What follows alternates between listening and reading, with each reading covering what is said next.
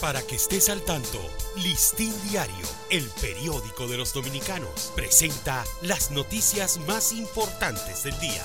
Buen día, hoy es martes 27 de septiembre de 2022.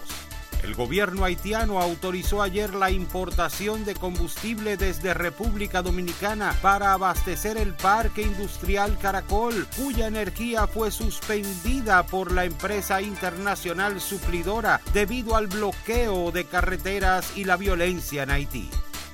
Aunque en el país los reportes de nuevos casos de COVID-19 siguen reduciéndose, notificándose ayer solo 155 nuevos contagios, organismos internacionales mantienen bajo vigilancia algunas subvariantes de Omicron capaces de evadir respuestas inmunes.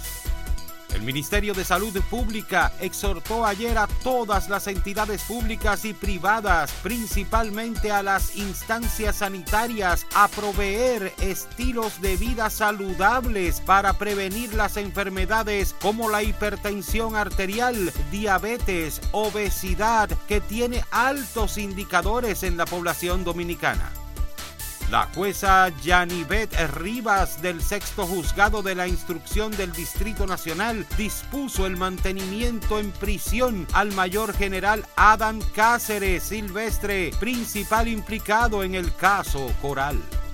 La jueza Francesca Potentini del segundo juzgado de la instrucción del Distrito Nacional conocerá esta tarde la solicitud de la homologación del acuerdo arribado por 10 de los imputados de formar parte de la red de César Emilio Peralta, César el Abusador y el Ministerio Público.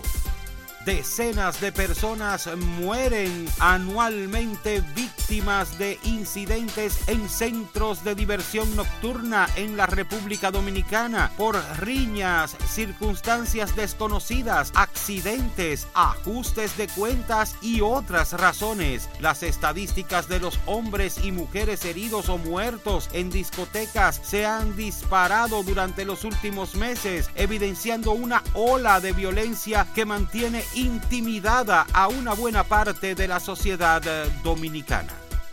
A casi seis meses eh, de que entró en vigencia la ley que establece tasa cero a la importación de 67 bienes de la canasta familiar, los comercios mayoristas de provisiones no logran tener esas asignaciones para disminuir el precio de los productos que aplican para la exención. Para ampliar esta y otras noticias, acceda a listindiario.com. Para Listín Diario, soy Dani León. Para que estés al tanto, Listín Diario, el periódico de los dominicanos, presentó las noticias más importantes del día.